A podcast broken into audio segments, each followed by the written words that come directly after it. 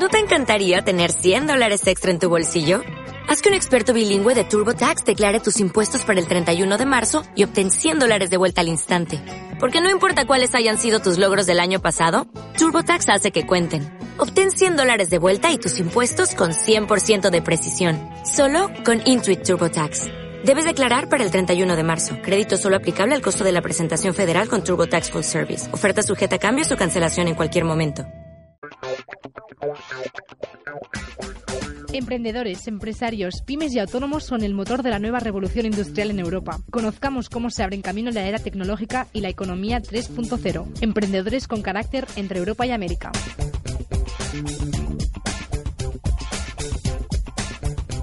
Bien, y hablando de emprendedores, antes de emprender hay que tener ánimo, hay que tener ganas. Y justamente yo creo que uno de los roles importantísimos que ya se están haciendo hace mucho tiempo y aún más con el tema del mundo profesional es el tema del coaching.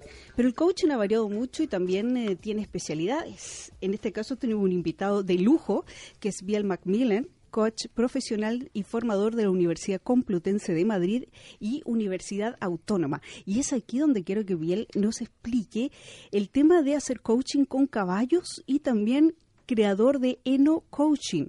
Es muy original todo esto y muy motivante también, Biel, ¿no?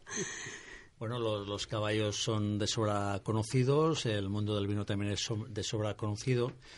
Y me imagino que a mi, aquí mi compañero Alejandro estará de acuerdo, tú que haces estas actividades con el pádel, de que no solo de, coaching puro y duro vive el hombre. Muchas veces tenemos que presentar alternativas con las que poder seguir acompañando a las personas a conseguir sus objetivos. El tema de para qué los caballos, el motivo es muy fácil. compartimos con el caballo un 95% de capacidad emocional que tenemos. Nosotros somos 95% emocionales, 96, 94, y el caballo también. Por eso lo hacemos con caballos y no con cabras, ni vacas, o ocas, o ranas, o no sé qué otras cosas han salido por, por ahí.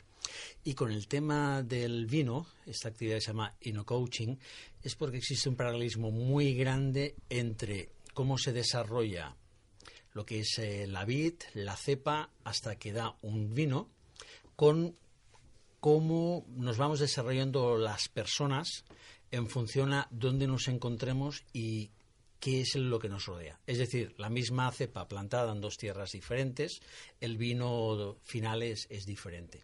Las personas pasan una cosa muy, muy parecida en función de dónde estemos, de quién nos rodeemos, incluso de cómo hablemos, vamos a dar unos frutos u otros. Muy bien, muy bonita comparación, que somos como una cepa de vino, ¿no? Bueno, yo, yo traigo cepa chilena, así que... qué cepa serías? De, de, Chile, un carmener. ¿eh? Carmener, ya tengo mi cepa. bien. Yo te veo más Cabernet Sauvignon. ¿Ah, sí? Sí, sí, ah, pues que el Cabernet Sauvignon chileno es buenísimo. Ah, sí. Ya que lo habían patentado el Carmener, por eso, pero ya le hemos pasado una publicidad a Chile que deben estar contentos. y vamos a hacer un día un encuentro del vino, que eso también es importante.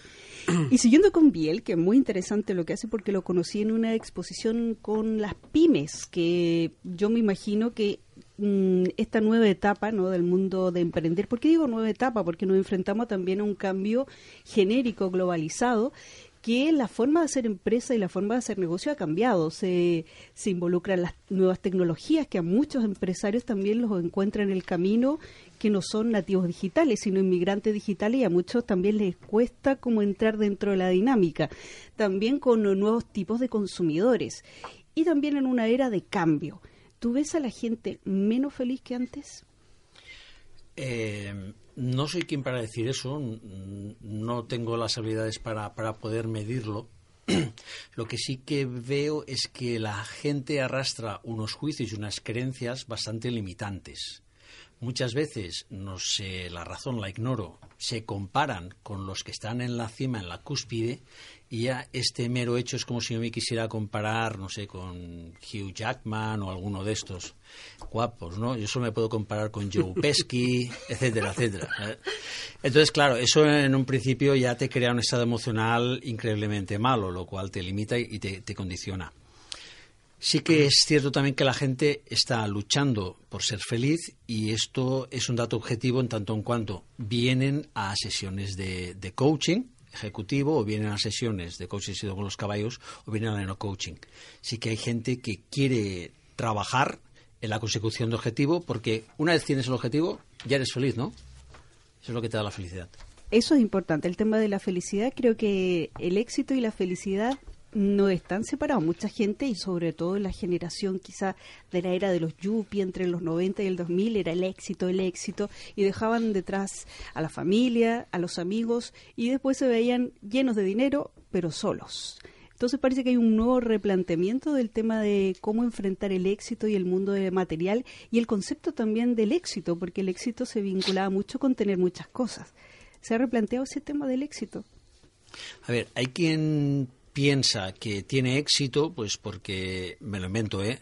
cada fin de semana liga con una señor o señora diferente. Hay quien llega a su éxito porque consigue tener un armario lleno de zapatos. Hay quien ve que ha llegado al éxito porque tiene un pedazo de coche increíble en la calle. Cada uno mide el éxito en función del objetivo que se plantea. Lo que sí que es cierto también es que mucha gente, una vez llega al éxito, como no han llegado nunca, una vez llegan dicen, ostras, no es como yo me lo imaginaba. Y a partir de ahí tienen que replantearse otra vez, buscar un nuevo objetivo. Porque, ¿cómo es llegar arriba de todo del Himalaya o conseguir esos, esos 10 millones de dólares que te has propuesto? Igual pagas un precio muy caro, como dices tú, Olivia, que es quedarte solo. Pero a partir de ahí ya has conseguido ese objetivo, seguramente te quieras reinventar y conseguir otro. ¿Entre los hombres y las mujeres hay distintas motivaciones al éxito? Los caminos para conseguirlo son muy diferentes. Mientras que la mujer va a conseguir su objetivo con un coste emocional muy bajo, la mujer tiende a ser bastante más conservadora que el hombre, emprende habiendo calculado muchísimo más el riesgo que el hombre, el hombre acostumbra a tomar los caminos más cortos, pero el camino más corto, a veces sí, a veces no, es el más abrupto y el que más desgaste supone. Con lo cual, las mujeres, como consiguen su objetivo sin bajo coste emocional, vuelven a intentarlo una vez y otra y otra. Los hombres tomamos otro camino, podemos llegar a conseguir nuestro objetivo, pero nos hemos quedado tan secos, tan derrotados, que pudiera ser que nos lo pensáramos muy mucho volver a encontrar otra motivación parecida. Y retomando esa palabra de motivación, con todo lo que hemos vivido, con estas circunstancias macro, microambientales, etcétera, eh, ¿tú crees que esa época todavía es de soñadores? ¿Tienen esperanza los soñadores, los emprendedores de partir nuevamente de cero y levantarse? Estoy hablando de todo el mundo que ha emprendido el, tejido de las pymes, por ejemplo, que ha quedado totalmente eh, destrozado, entre comillas, y tienen que ahora volver a levantarse, porque parece que hubiesen cambios de, o luces, ¿no?, de esperanza. Ciertamente los hay. Em, también es verdad que cuando tocas fondo solo te queda una salida y es tirar hacia arriba. Y lo que también es verdad es que no todas las personas, cuando vamos por el mundo andando hacia la consecución de nuestros objetivos, no todos vemos las mismas posibilidades que, que otros. Entonces, una tarea muy importante que hacemos dentro del punto de vista del coaching ejecutivo o el coaching de equipos es ofrecer unas habilidades y unas técnicas para que los gerentes de las empresas se reinventen y vuelvan a sentirse igual que cuando tenían 25 años o 30, que es cuando iniciaron sus trabajos. Porque el principal problema del empresario hoy día es que empezó siendo emprendedor, empezó siendo un líder. A la que pasan 25 o 30 años ya se vuelve un controlador. Con lo cual, ni está inventando, ni está en la calle buscando clientes fidelizando, sino que está viendo si todos los procesos de la empresa se están llevando conforme a sus creencias y sus juicios. Y yo digo muchas veces, ¿para qué contratas a alguien si no confías en él? Ah, es que no lo hace como yo creo, tal. Lo contrataste por algo, por unos valores, por unos conocimientos y tal.